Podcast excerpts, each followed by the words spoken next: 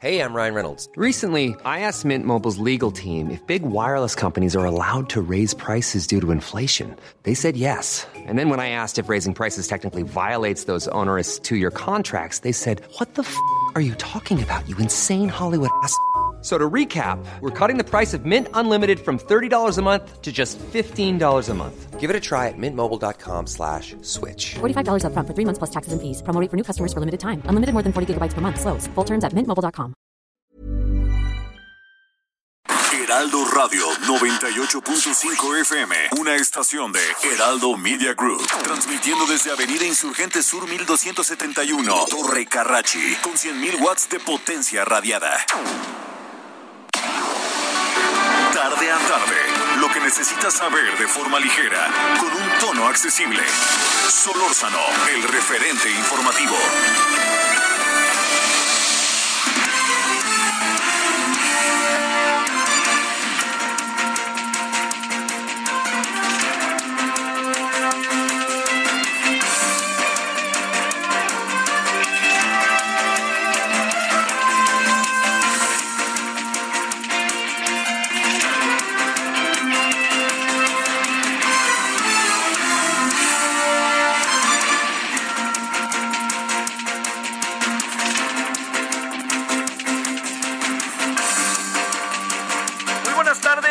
Gracias, gracias que nos acompaña. Medio empieza a llover aquí en esta zona en la alcaldía Benito Juárez de la Ciudad de México. Le agradezco que nos acompañe día de la semana eh, miércoles, estamos a la mitad de la semana, es 14 de julio, es quincena para los que reciben su quincena y no su mensualidad, pues ahora sí que a las vivas, diría yo, ¿no?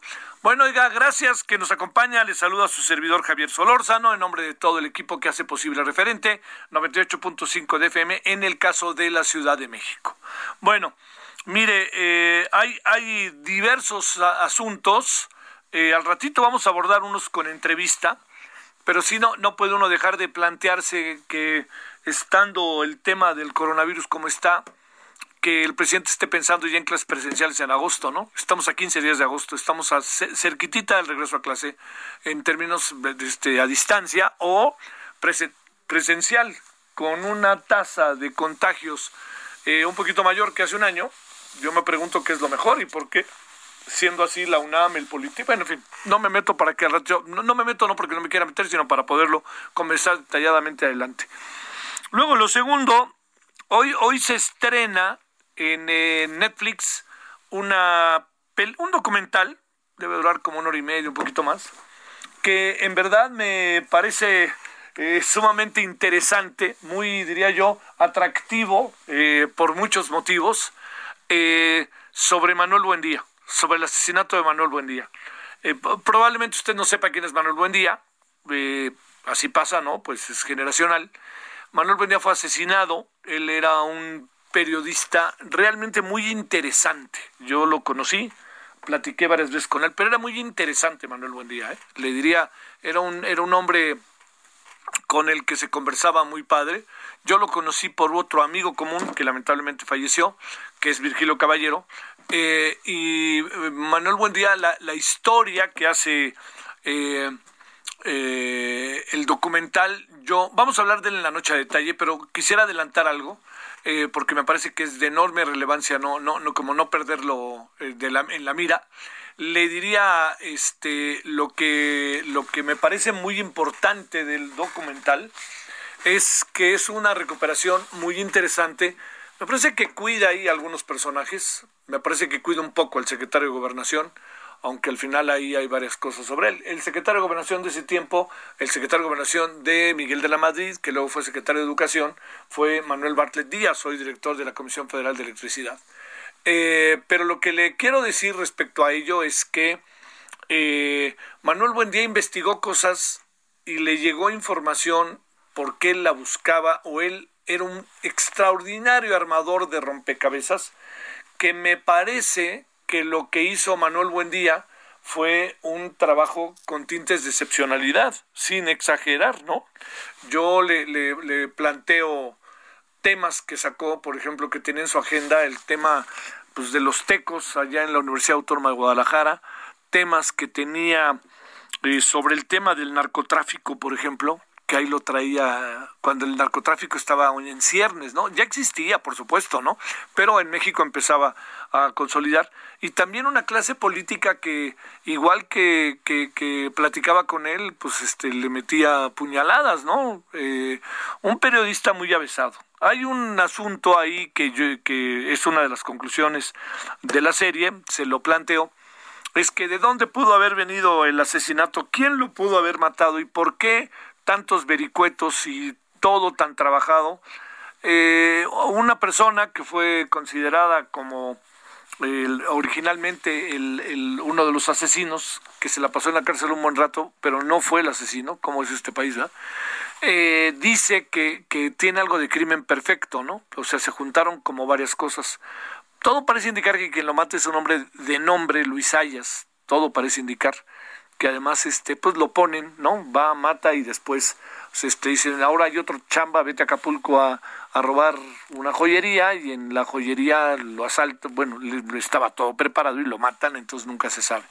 El otro pues el señor Zorrilla, ¿no? Que era el era el director federal de la de seguridad, que este proceso de lo que pasó ahí, créame, era verdaderamente brutal de lo que pasaba.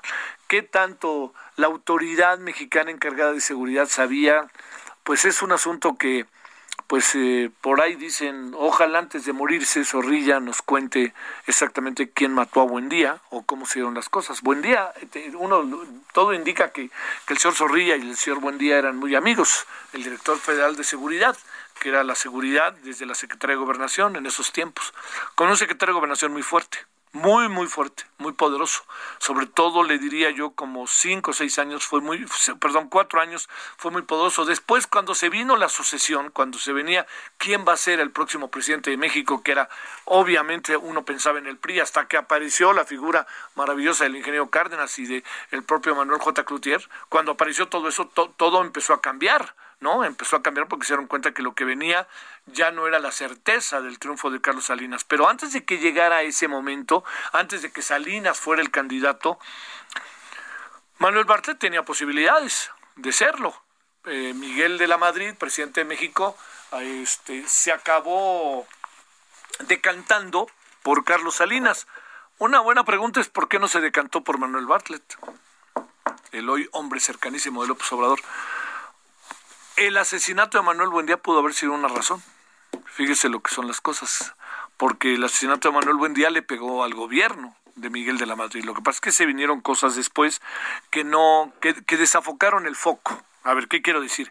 Que estaban en la mira, estaba en la mira esta investigación, que lo que son las cosas, quien la acaba retomando es Carlos Salinas de Gortari, ya siendo presidente de México pero lo que le quería decir es que, lo, lo, que sí sucede es que eh, cuando digo que después del asesinato de Manuel Bendía vinieron cosas, pues se vino el temblor del 85 y se vino el Mundial del 86, hacer el Mundial de Fútbol 86, después de que Colombia lo había dejado y México había tomado la estafeta y se le viene a México un temblor, tuvo su mérito haber hecho eso, yo no sé si yo lo hubiera hecho o no, pero pues estaban ya encarrilados y fue un muy buen Mundial digamos, en términos futbolísticos, le recuerdo fue el Mundial en donde Maradona se consolidó con un gol tramposísimo, que a mí no me digan que es la mano de Dios, es la mano de la trampa. Y Maradona debió haber dicho fue una trampa, pero no fue así. Pero si quitamos ese momento, Maradona fue una luz, una luz a lo largo de todo el mundial. Pero bueno, todo esto lo cuento porque llamaron la atención otros asuntos. Y luego se vino, pues, la irrupción de un movimiento encabezado por el ingeniero Cárdenas, eh, Porfirio Muñoz Ledo, Rodolfo González Guevara, que fue muy importante. Y Figenia Martínez, fue un movimiento mucho, muy importante, más de lo que a simple vista se ve, porque es lo que hoy tenemos como Morena, ¿eh? Tal cual. Bueno, entonces todos esos acontecimientos lo que acabaron haciendo fue pasar a segundo plano un asesinato tan brutal como el de Buendía. Una de las hipótesis centrales es que quien lo mató a Manuel Buendía fue la CIA o fue un contubernio entre la CIA y las autoridades mexicanas. Eso es, eh, yo sí le confieso que eso me parece, bueno, por supuesto que lo había escuchado, y también porque, eh, digamos, este, se vinieron algunos asuntos, fíjese, estaba involucrado, es decir, en el proceso de investigación, Javier Cuello Trejo, que quede claro, en un segundo momento, eh, no al principio. Segundo, Ignacio Morales Lechuga, hay varios que están involucrados ahí que usted ubica ahora, ¿no? Y que son actores todavía hoy en la vida política, en la vida social, la vida laboral, legal en México.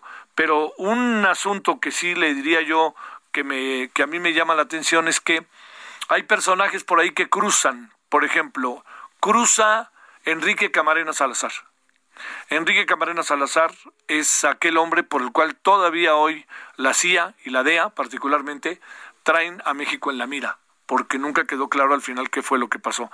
El tema con Enrique Camarena, el Kiki Camarena, es, le voy a decir algo, este, que, es algo que me parece, que me parece verdaderamente, se lo digo yo, este, brutal en relación a lo que este, a lo que pasó. Porque Kiki Camarena es un hombre que ha sido muy buscado, perseguido, eh, que, era muy, este, que, que, ha sido muy tratado de reivindicar.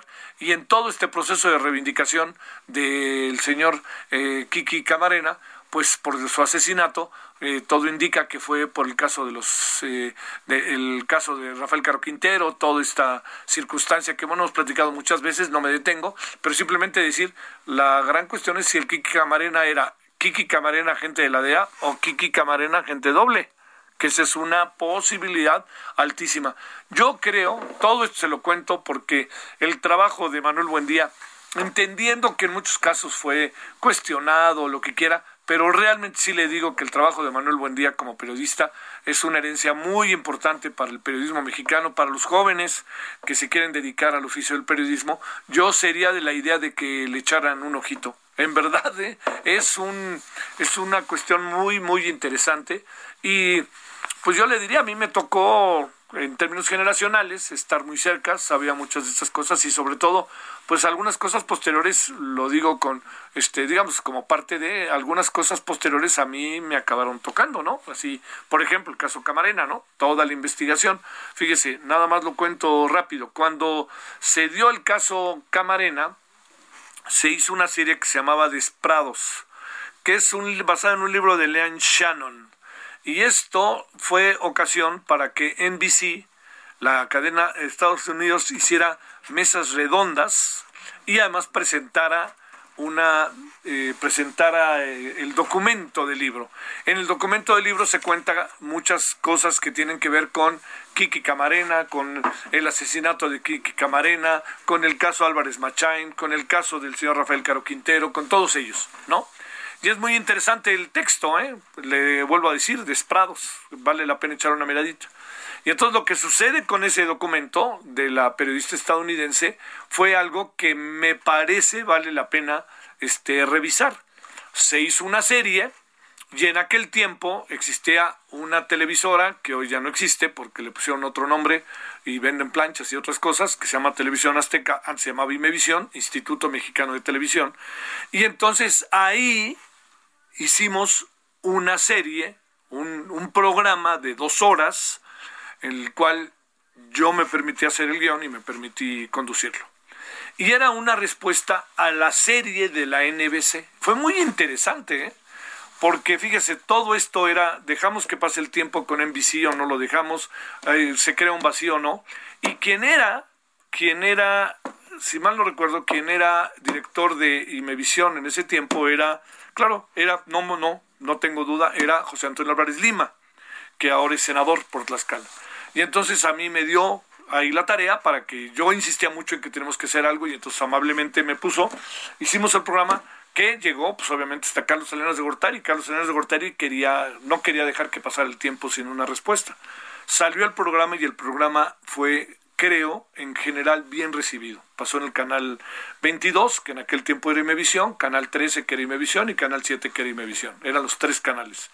Y entonces había los medios públicos empezaban a irrumpir como fenómeno, ¿no? Este, en algunos casos, como hoy se mantienen, en otros casos hoy se han convertido en medios de los gobiernos para, para promover, para hacer propaganda de los gobiernos más que para formar parte de un intento de una televisión pública que tenga que ver con la sociedad toda en su conjunto, no solamente con los gobiernos. Y entonces lo que acabó sucediendo con ese programa fue que incluso ese programa tuvo una respuesta una respuesta por parte de Tom Brokaw, que era el, comentarista, el que presentó ese programa en la cadena NBC. Entonces Tom Brokaw dice, mire, ayer el gobierno mexicano respondió de esta manera a través de su televisión pública llamada Imevisión y entonces pusieron el asunto y se siguió debatiendo el tema. Si Kiki Camarena era o no era agente doble, si Kiki Camarena, si Caro Quintero. Y ahí en todo ese proceso había algo que era un antecedente maravilloso y sensacional. La información que a lo largo de mucho tiempo el señor Manuel Buendía Telles Girón, como periodista, había ido dando a conocer. Y entonces mucho de lo que supimos de lo que pasó después se debió a las investigaciones de Manuel Buendía. O sea, Manuel Buendía le abrió la... yo le diría, Manuel Buendía es de los periodistas que logró entender, desarrollar, producir e informar sobre lo que empezaba a ser el abierto inicio de los cárteles en complicidad con los gobiernos y particularmente con el gobierno federal. Así como lo ve. Es muy interesante. ¿eh? Échale una miradita. Está en Netflix. Hoy en la noche vamos a platicar con, con el director. Es un, está muy bien hechecito, ¿eh? muy bien hechecito el documental. Se pasa rápido. Sobre todo si usted eh, tiene como referencias, ¿no? Hay personajes ahí muy interesantes que son entrevistados y que algunos son actores directos. Incluso tiene una entrevista, supongo que ha haber sido un poco complicada, no nos dice mucho, pero ahí está, que es la entrevista que le hacen a, eh, al señor Zorrilla, hay entrevistas interesantes, largas, por ejemplo, con Sergio Aguayo. Hay una entrevista interesante también con el señor Morales Lechuga, que, fue, que era el procurador. Eh, Manuel Bartlett no habla del tema, no lo entrevistan, pero aparece mucho con Carlos Salinas de Gortari y con Miguel de la Madrid. Entonces, bueno, pues esa es, esa es una historia de país que es muy importante, que para cerrar le diría, lo más importante de esta historia, si usted me lo permite, es que se ha dado a conocer. Usted dirá, no es así, si es así, tengo otra versión, pero esta es una versión, me parece que bien fundamentada, bien hecha, cinematográfica, documental, periodística, que vale la pena echarle una mirada. Yo tengo observaciones, pero son observaciones de detalle, son observaciones de esto no iba por acá, yo recuerdo que acá pasó y se escribió esto y yo hablé con fulano, en fin, pero es muy interesante documental, no lo pierda, si viene el fin de semana ahora y tiene Netflix, vale la pena, es un México, ¿eh? es un México que no se ha ido, ¿eh? es un México que por ahí anda todavía. ¿Y sabe qué? Hay otra parte el papel de los Estados Unidos y el de la CIA. Ese es importantísimo, ¿eh? tal cual, y el de la DEA. Es bueno, es meterse hasta la cocina, así de fácil. Y hacen como que no y tienen a sus agentes por aquí, ni cuenta nos damos. Bueno, 17, ya hablaremos de ello. 17, 17 en hora del centro, buenas tardes, 14 de julio y vamos a entrar con regreso a clase o no con todo y pandemia, a ver qué nos dicen. Solórzano, el referente informativo. Ya tengo coderas, rodilleras, casco. Algo me falta. Para sentirte segura, ve a Soriana, porque toda la protección femenina e incontinencia la pongo al 3x2. Como Saba Buenas noches, lleva 3 por 170 y ahorra 85 pesos. Tú pides y Julio Regalado manda. Solo en Soriana. A julio 18. Aplican restricciones. Esperamos sus comentarios y opiniones en Twitter. Arroba Javier Solórzano arroba Javier Solórzano.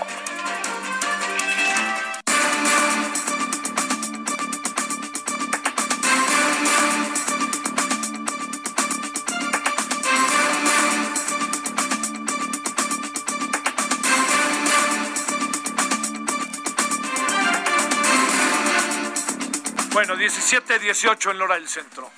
Doctora Laurian Jiménez Faibi profesora investigadora, jefe de Laboratorio de Genética Molecular UNAM, tercera ola de, de coronavirus, de contagios, este, están a todos los niveles y quieren que regresemos a clases presenciales. Antes que nada, doctora querida, ¿cómo has estado?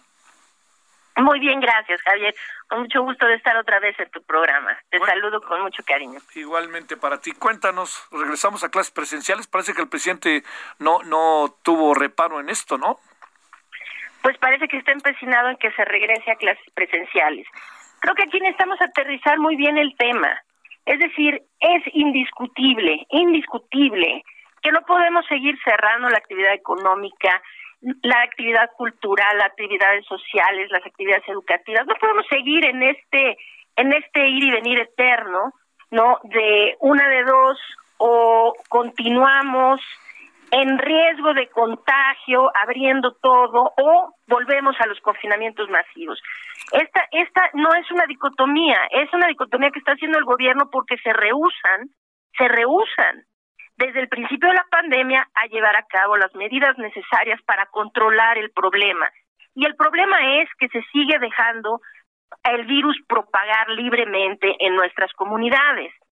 Entonces, cuando se pregunta, ¿es eh, volvemos a clase? Pues la respuesta evidentemente sí. Necesitamos volver a clases, necesitamos que no le vuelvan nunca a decir a los restauranteros, oiga, cierre, porque es que ya no podemos soportar más los cierres. Pero eh, aquí está el bemol. El bemol es que no se puede simplemente abrir porque ya nos cansamos, porque ya llevamos mucho tiempo, porque eh, ya no soportamos la situación o porque nos estamos yendo a la quiebra. Debemos de hacerlo porque tenemos implementadas las medidas necesarias para poderlo hacer con seguridad. Y hoy por hoy, en nuestro país no existen tales medidas. Entonces, es increíblemente lamentable que después de un año y medio sigamos en este mismo predicamento entre, pues bueno, este, volvemos a la escuela y que se infecte quien se tenga que infectar y que se mueran los que se vayan a morir, o seguimos sin clases. Yo creo que el gobierno tiene que asumir su responsabilidad y hacer lo que tiene que hacer, que es lo que tuvo que hacer desde el principio de la pandemia. Al principio eh, evadió la responsabilidad porque decía que estaba muy preocupado eh, eh, consiguiendo camas, no teniendo, velando por la ocupación hospitalaria. Esto pues no nos fue nada bien, ¿no? Los contagios siguieron, se dieron, ahora se están dando muchas variantes del virus y vinieron muchísimas muertes que ya ascienden a bastantes más de 500 mil. Entonces, pues este, eh, y de cualquier manera, pues las afecciones sociales, económicas y de todos los tipos siguen ahí, ¿no? Entonces, en este momento yo creo que sí es una exigencia que hagan lo necesario por detener la propagación del virus. Ahora la excusa es que están vacunando. Pues sí, pero en ningún lado han dejado de hacer todo por el, por el hecho de conseguir eh, eh, velar por la ocupación hospitalaria ni por vacunar. Es evidente que se tienen que seguir haciendo las medidas de contención epidemiológica para que esto no se vuelva a desbordar. ¿Por qué supones que el presidente Laurí lanza, para cerrar la conversación, lanza esta idea del regreso a presencial a clases en agosto cuando están las cosas como están? Bueno, ahorita yo creo que no sé si a él no le informan o si simplemente no le preocupa la situación como está, porque lo escuché hoy en la mañana decir que estamos en un leve repunte. Sí, así lo dijo. Y yo creo que al presidente pues no le han informado que el repunte que tenemos no de leve no tiene nada, es decir, el 62.5% de los estados de la en la República Mexicana ya presentan repuntes que son eh, descontrolados por completo, vamos a decir así, fuera de control, de fuera de control a muy, muy graves. Las defunciones ya se empiezan también a reflejar, esa es otra mentira que están queriendo manejar, que ahora va a venir una elevación en los casos, pero que esto de alguna forma no se va a ver reflejado en, los, en las hospitalizaciones y en las defunciones.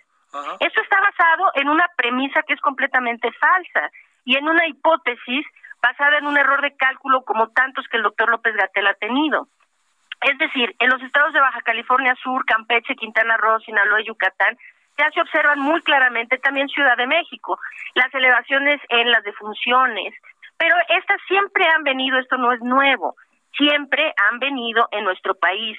Las cifras de defunciones no han aumentado hasta tal vez unas cuatro semanas después de los casos lo mismo que está pasando ahorita y si se continúa en este camino, la verdad es que viendo, en esta misma situación estuvo Brasil en el mes de marzo, ¿sí?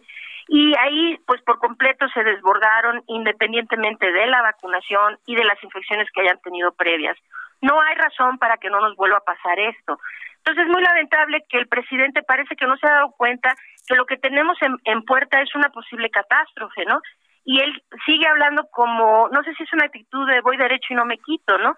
Abrimos en agosto porque sí, esa es una decisión arbitraria. Creo que la decisión tiene que estar basada en el avance real de la pandemia y en cuáles son las estrategias que tienen implementadas que sean útiles en las escuelas para permitir el regreso a clases.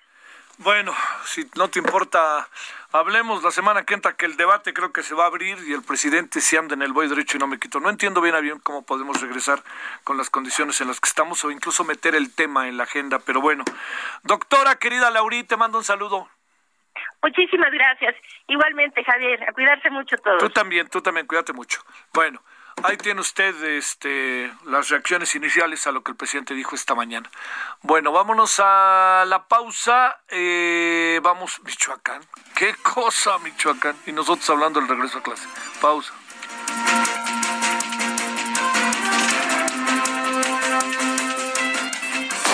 El referente informativo regresa luego de una pausa. Heraldo Radio. La HCL se comparte, se ve y ahora también se escucha. Heraldo Radio. Estamos de regreso con el referente informativo. Solórzano, el referente informativo. hija del exgobernador de Nayarit, es vinculada a proceso. Congreso de la Ciudad de México solicita actualizar padrón de cooperativas. Tribunal revisará impugnación de Fiscalía General de la República contra amparo de García Cabeza de Vaca. Estados Unidos emite alerta de viaje por incremento de casos de COVID-19 y violencia en México. Empeora perspectiva del Consejo Internacional de Aeropuertos. Javneli Maldonado es nombrada nueva comisionada de la reconstrucción en la Ciudad de México. Detectan al menos 18 casos de variantes del COVID-19 en San Luis Potosí. Reino Unido registra más de 42 mil nuevos contagios de COVID-19. Papa Francisco deja hospital después de haber estado internado 10 días. Explota hospital para personas con COVID-19 en Irak. Esperamos sus comentarios y opiniones en Twitter. Arroba Javier Solórzano. Arroba Javier Solórzano. Julio, Mi amor, ¿viste mi topper? Shh, guarda silencio, estoy conectada. Para guardar, conéctate a Soriana, porque pongo todos los plásticos del hogar y cristalería al 2x1. Sí, plásticos del hogar y cristalería al 2x1. En tienda o en línea, tú pides y Julio Regalado manda. Solo en Soriana. A julio 20. Aplican restricciones. Solórzano, el referente informativo. First things first, I'ma say all the words inside my head.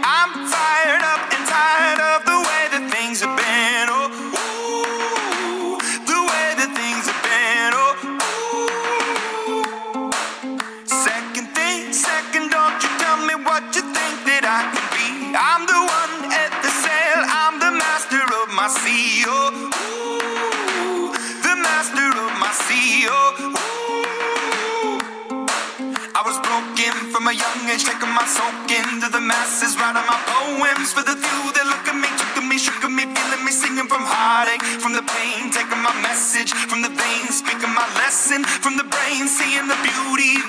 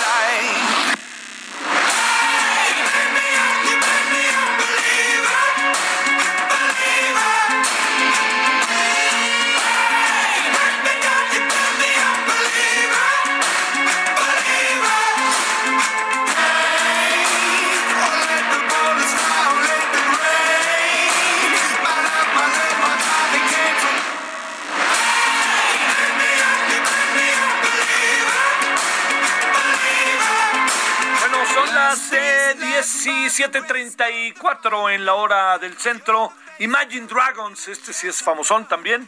Este es Believer.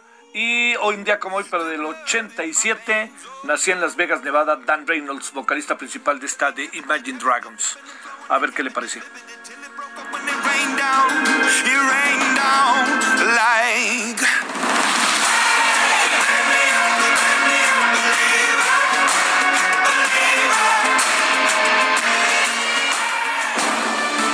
Solórzano, el referente informativo. Julio, tus ofertas siempre están de wow. De guau y de miau, porque en Soriana pongo todo el alimento y accesorios para mascotas al 3x2, como pedigrí nutrición completa de 4 kilos. Lleva 3 por 410 y ahorra 205 pesos. Tú pides y Julio regalado manda. Solo en Soriana. A julio 22. Aplican restricciones.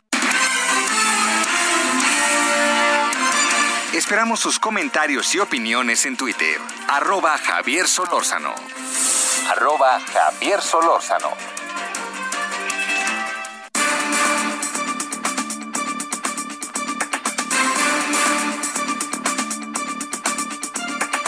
Bueno, oiga, antes de que sigamos que nos vayamos a Michoacán, les doy un dato de que va a pasar en estos Juegos Olímpicos. ¿Sabe quién va a colocar las medallas a los ganadores? ¿Quién va a colocar las medallas a los ganadores? Ellos mismos. O sea, ya ve que siempre hay una ceremonia en donde agacha un poco el cuello, ¿no? El cuerpo y se le coloca la medalla y generalmente se le colocan directivos de, de los países, federaciones de los países o personalidades, ¿no? Para hacer todo una este un reconocimiento a los deportistas eh, ganadores de medalla de oro, plata y bronce. Ahora les van a dar la medalla y ellos se la van a colocar. Todo esto, qué terrible, ¿verdad? Todo esto con el marco de todo lo que está pasando con los Juegos Olímpicos. Bueno, 17.36, punto y a partir de 17.36 en la hora del centro. Eh, a ver, eh, ¿qué ha pasado en Michoacán? ¿Qué está pasando ahorita? Porque a lo mejor en este mismo momento está pasando algo. A ver, Charbel Lucio, ¿cómo va este tan terrible día hoy? ¿Qué tal, Javier? Pues haciendo un recuento, eh, hoy se registraron al menos cuatro hechos violentos. En las primeras horas del día, en el municipio de Tangamandapio, irrumpió un grupo armado en la localidad de Tarecuato, lanzó bombas molotov y disparos contra las oficinas de la jefatura de tenencia. Y bueno, estos explosivos causaron incendio parcial en el edificio municipal, así como en otros inmuebles aledaños, además de eh, pues otros daños a vehículos. En este mismo municipio hubo eh, otras dos confrontaciones de civiles contra Guardia Nacional y elementos de la Policía de Michoacán y el resultado eh, pues fue de una persona fallecida y dos menores de 16 y 17 años que eh, pues fueron detenidos con un cuantioso arsenal. Mientras que en el municipio de Jacona eh, fueron incendiados dos trailers en las carreteras que eh, dirigen a Los Reyes y Jiquilpan. En Zamora otro grupo de civiles bloquearon carreteras que conducen a Jacona y Los Reyes. Y en el, municipio de Uruapan, en la carretera Uruapan-Lombardía, elementos de la Policía Michoacán también fueron atacados por civiles armados. Afortunadamente no hubo personas lesionadas. Y bueno, por esta serie de sucesos una empresa de autotransporte de pasaje y turismo eh, suspendió las corridas hacia la tierra caliente de Michoacán en tanto pues no se calme este azote de violencia y eh, finalmente el último incidente que nos reportan es eh, un ataque a las autodefensas del municipio de Peribán eh, una zona cercana a la tierra caliente está en la transición de la tierra fría y la tierra caliente y no sabemos aún el saldo de esta agresión a la, el grupo autodefensa de ese municipio. Bueno, oye, este, eh, digamos, las carreteras cerradas en muchos casos, supongo, ¿no? Las, car las carreteras cerradas, supongo, ¿no, Charbel? Sí, bueno, eh, en algunos tramos recordaremos que en días pasados han estado trozando las carreteras, eh, inmediatamente pues se trata de repararlas. Sin embargo, eh, pues por ejemplo, el, pues las corridas de autobuses, aunque estén libres las carreteras, no están saliendo para la tierra caliente de Michoacán. Sí, sí, Los bloqueos también impiden parcialmente o momentáneamente el tránsito vehicular. Eh, y bueno, la, eh, hay poca movilización también del, de las policías, de las corporaciones de seguridad. Así que, pues sí, digamos que sigue siendo un riesgo para la población transitar en este momento por prácticamente cualquier región del estado. Gracias, Charbel. Buenas tardes. Saludos hasta Michoacán. Seguimos pendientes. Bueno, David Saucedo es eh, especialista en seguridad pública eh, y está con usted y con nosotros. Regularmente hablamos con él. ¿Cómo estás, David? Buenas tardes. ¿Qué tal, Javier? Qué gusto saludarte a ti al auditorio. Gracias. A ver, primer asunto. Eh, liguemos Michoacán, porque estaba ahorita informándonos Charbel. Eh, ¿Qué anda pasando? Que el asunto se ha agudizado y da la impresión ante la mirada pasiva de la autoridad y ante la no reacción por parte de la Fiscalía de ese documento que habría presentado el gobernador sobre temas que supongo que tienen que ver con lo que está pasando en este momento en Michoacán, David. La estrategia, diría yo, eh, combinada del gobierno estatal y el gobierno federal no consiste en enfrentar al cártel Jalisco Nueva Generación en las zonas que está ocupando e invadiendo del estado de Michoacán. Lo que están tratando de hacer es impedir únicamente el avance eh, de las tropas de, del Mencho en estas zonas de, Michoacán. Eh, como tú recordarás, ellos ya se han apoderado de Aguililla, están tratando de ingresar a Patzingán. No pudieron debido a un cerco hay un perímetro, el ejército, la Guardia Nacional establecieron un perímetro de contención para evitar que el cártel Jalisco continuara su avance y, e hicieron un movimiento de flanco tratando de capturar Temascaltepec y desde ahí penetrar a Paxingán. Es decir, están haciendo todo lo que marcan los manuales este, de, guerra, de guerra regular. Eh, al momento de no poder entrar de manera frontal, harán movimientos de flanco. Eh, en efecto, pareciera que hay una actitud pasiva de las autoridades, en tanto que empresarios, la sociedad civil, el gobernador de, de Guerrero, eh, el nuncio apostólico, todo el mundo, eh, los analistas, percibimos que hay una actitud de vacío de autoridad y de pasividad. Lo cierto es que el gobierno federal hace tiempo tomó la determinación de no entrar a Aguililla, porque esto implicaría la muerte de civiles. La, la, batalla contra el cártel Jalisco se daría en las calles de la cabecera municipal de Aguililla. no quieren pagar una cuota de sangre muy alta, en efecto, que tendría que darse en el caso de que hubiera esta confrontación armada pero tampoco pueden permitir que el cártel Jalisco siga su avance. De modo que se fueron por una solución intermedia que está dejando insatisfechos a todos. Es únicamente impedir que el cártel Jalisco avance, pero en los hechos significa permitir, permitir que sigan con el control de los territorios que ya habían capturado. Este, eh, digamos, toda esta agudización ahorita es un conflicto que se centra entre los cárteles o ya tiene como un actor importante a la población que empieza a hartarse y a pasar por, por, procesos de autodefensa? Dos cárteles nacionales, el cártel Jalisco Nueva Generación y el cártel de Sinaloa, apoyando a algunos grupos de autodefensas, armándoles, dándoles recursos. Hay dos tipos de autodefensas, Javier, las que están genuinamente defendiendo los intereses de la población, que surgieron para poder eh, impedir el cártel Jalisco se apoderara de, sus territorios, de sus ranchos, de las zonas que están ocupando ellos, y otros grupos de autodefensas que sí son financiados desde hace muchos años por el cártel de Sinaloa. Los sinaloenses lo que han hecho en varias partes del país en donde ya tiene presencia el cártel Jalisco es financiar a los enemigos eh, de los jaliscienses. Lo hicieron con el Marro, lo hicieron en su momento con eh, los grupos de los cárteles locales de Zacatecas, lo están haciendo en Michoacán, eh, lo mismo en Veracruz. Eh, desde los cuarteles generales del cártel de Sinaloa tomaron esta estrategia de guerra de guerrillas en contra del cártel Jalisco, Michoacán no es la excepción.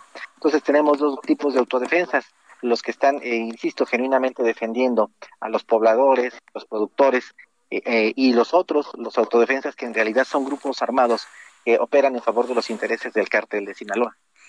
Oye, eh, esto no va a parar. Si seguimos en abrazos no balazos, el presidente ha anunciado que hubiera Aguililla, pero me da la impresión de que no ha encontrado condiciones favorables. Fue el nuncio y durante un día eso fue paz, pero al día siguiente otra vez se vino todo.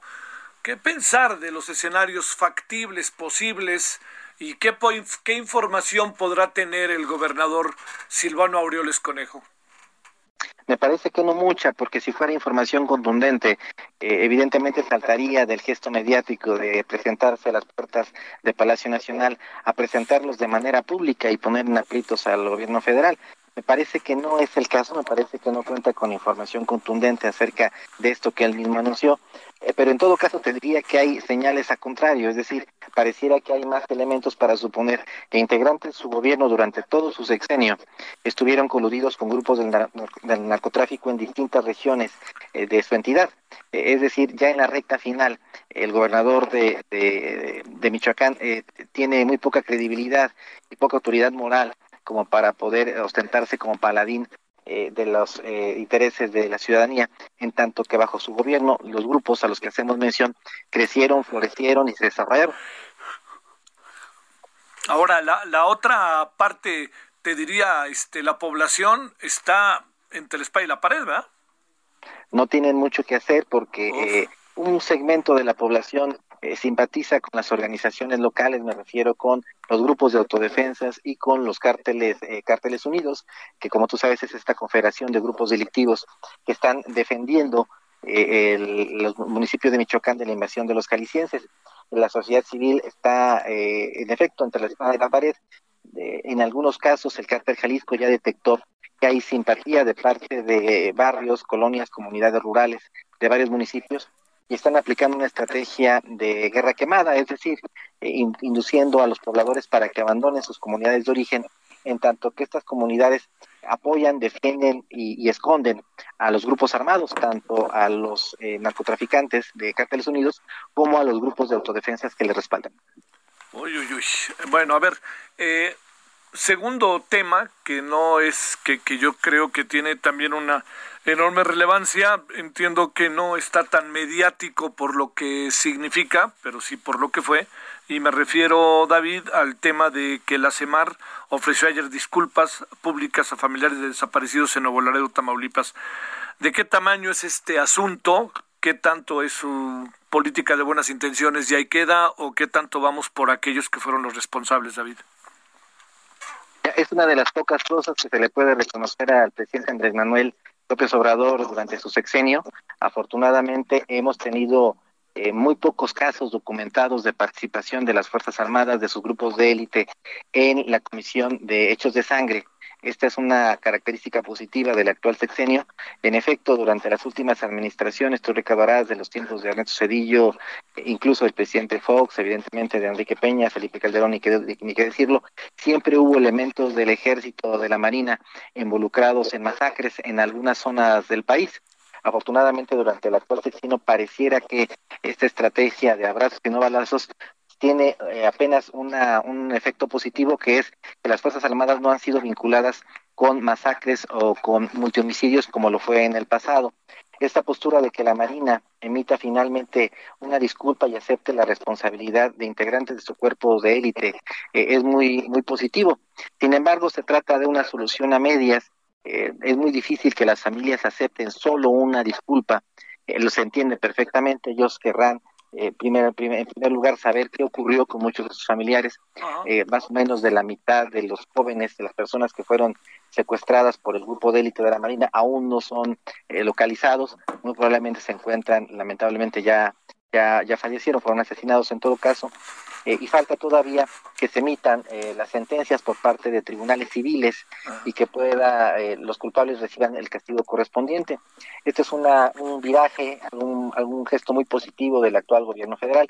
Falta mucho camino por recorrer, pero me parece muy positivo que la Marina, Marina haya dado este primer paso. En algún momento se tenía que dar y qué bueno que lo hicieron ya. Oye, este, la Marina tendrá que hacer un mea culpa allá adentro, ¿no? Este, digamos, es una institución que además eh, en lo que va de esta administración también ha estado este, involucrada en dos o tres asuntos delicados, ¿no? Eh, mira, ya fue un gran avance que los marinos aceptaran ser, juzgados por los tribunales eh, civiles. Ellos siempre querían ser juzgados por sus propios tribunales militares, evidentemente porque había condiciones al interior que les permitía eh, salir impunes de cualquier tipo de acusación. Eh, por otro lado, eh, los altos mandos de la Marina y del Ejército normalmente se resisten a que sus integrantes sean sentados en el banquillo de los acusados, sobre todo porque tienen miedo de perder el control y la cadena de mando. Va a ser muy difícil que para un general, un coronel, emita órdenes tajantes de, represión en contra de la población o incluso en contra de los propios narcotraficantes si no les garantiza sus elementos de que no, va van a tener responsabilidad por los hechos en los que se vean involucrados. siempre ha habido una resistencia, no solo en México, en cualquier lugar del, del mundo, de que los militares puedan eh, responder ante las autoridades civiles por los hechos que puedan eh, cometer al interior de, de- del territorio que están salvaguardando. Eh, eh, habrá que ver todavía qué reacciones hay en el interior de la Marina. Eh, la Marina, como tú sabes, es el punto focal de contacto que tiene la DEA para el combate al narcotráfico. Entonces, habrá que ver cuál es la disposición en el futuro. Yo espero que no haya consecuencias en negativo para que la Marina siga participando eficientemente en los operativos de captura de eh, narcotraficantes de alto perfil. Como tú sabes, eh, los últimos, eh, las últimas detenciones de líderes del narcotráfico, pues los ejecutaba la Marina y la DEA solo confía en ellos para poder darles la información de inteligencia que capturan mediante sus satélites, drones y aparatos de, de intercepción de comunicaciones. Oye, a ver, este, nada más para cerrar. Michoacán no le ves ni pies ni cabeza todavía, querido David. La única manera de apaciguar Michoacán, Javier, sería con una concentración masiva de elementos, pero ya no alcanza la cobija, es decir, tendría que retirarse elementos de León o de la frontera sur o de la frontera norte o de Reynosa o de Nuevo Laredo. Tendrían que descobijar alguna zona del país para concentrar elementos en Michoacán y poder apaciguar la región. Pero esto solo se provocaría el efecto cucaracha, muy conocido de todos, en donde la paz llegaría únicamente en el tiempo en el que estuvieran eh, las zonas ocupadas militarmente. En cuanto los militares se retiraran, en automático volvería el incendio. No funciona el abrazos, no balazos, ¿verdad? Definitivamente no, eh, no, no está, no está caminando, sobre todo porque se esperaba que del otro lado eh, los cárteles de la droga asumieran una postura análoga de cese a las hostilidades o reducción de la, de la violencia, pero no ocurrió ni una cosa ni otra. Bueno, y luego, este, porque además no solamente es ahí, eh, digamos, nada más mm, iba a cerrar, pero vuelvo a decirte que cerramos, ¿no? Este, Zacatecas es otro polvorín, ¿no? Eh, Yo creo que hay otros tantos, eh, Guerrero también, eh, ahorita se está calentando mucho la zona metropolitana de León en, en el estado de Guanajuato, Eh, me parece que va a haber una reacción luego de los reacomodos y la ocupación militar de, de Nuevo Laredo, Eh, seguramente las otras plazas de frontera con Tamaulipas entrarán en conflicto. Afortunadamente se detuvo la, la puesta en libertad de, del Güero Palma, si no tendríamos problemas seguramente al interior del cártel de Sinaloa, Sí. pero prácticamente hay muchas plazas que se encuentran en una auténtica guerra civil, Javier. Sí. Oye, y, y te agregaría, el presidente hoy insistió en que quería llevar la Secretaría de Salud a Guerrero, ¿no? Que eso también, veto a saber qué pueda provocar, ¿no? Eh, es una- un viejo anhelo del presidente, pero creo que no tiene con, lo- no cuenta con los recursos presupuestales para movilizar. Sí, Sí, sí, sí. eh, es como un, un- un deseo, pero no creo que tengan las condiciones materiales para ello. Te mando un saludo, David Saucedo, especialista en seguridad pública, y el agradecimiento que estuviste con nosotros. Gracias a ti, Javier. Saludos. Gracias. Son ahora las 17.51. Eh, vámonos con Carlos Navarro. Cuéntanos, Carlos, ¿dónde andas? Buenas tardes, Javier. Te saludo con gusto a ti, al auditores de la Indómita Ciudad de México, y comentarte que la alcaldía Cuauhtémoc, elementos de la Secretaría de Seguridad Ciudadana local detuvieron a dos hombres que se encontraban a bordo de un vehículo y transportaban aparentemente droga y 47 plásticos de distintas instituciones bancarias. Los hechos ocurrieron cuando los uniformados realizaban acciones en materia de seguridad en la calle Manuel Doblado de la colonia Morelos, en el barrio Bravo de Tepito, y detectaron que los tripulantes de una camioneta color gris manipulaban y contaban bolsitas de plástico color rojo que colocaban en una más grande.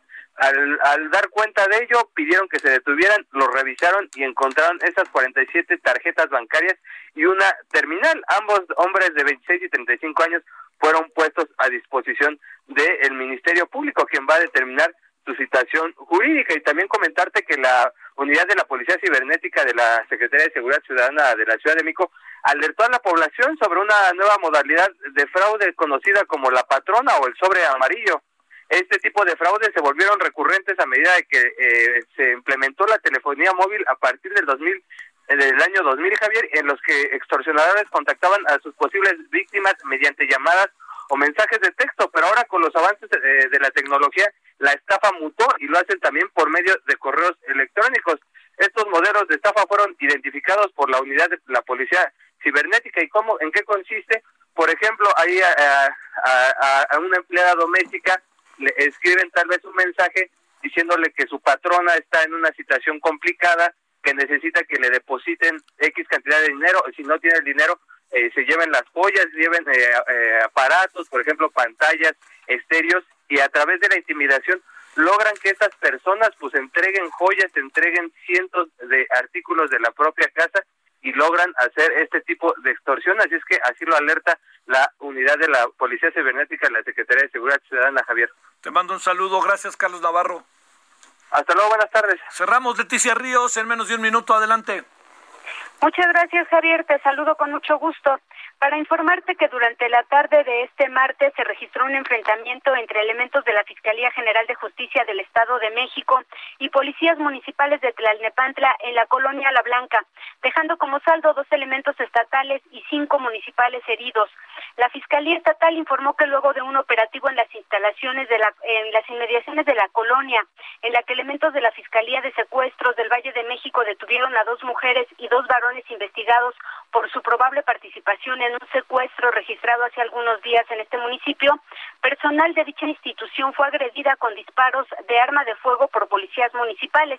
A pesar de que los efectivos de la Fiscalía se identificaron por lo que debieron repeler la agresión. En tanto, el ayuntamiento de Tlalnepantla informó que los policías municipales respondieron a un reporte realizado Muchas gracias, gracias eh, Leti, gracias. Bueno, nos vamos, nos vemos a las 21 horas en hora del centro. Adiós. Hasta aquí, Solórzano, el referente informativo. Heraldo Radio. When you make decisions for your company, you look for the no-brainers. If you have a lot of mailing to do, stamps.com is the ultimate no-brainer. Use the stamps.com mobile app to mail everything you need to keep your business running with up to 89% off USPS and UPS. Make the same no-brainer decision as over 1 million other businesses with stamps.com. Use code program for a special offer. That's stamps.com, code program.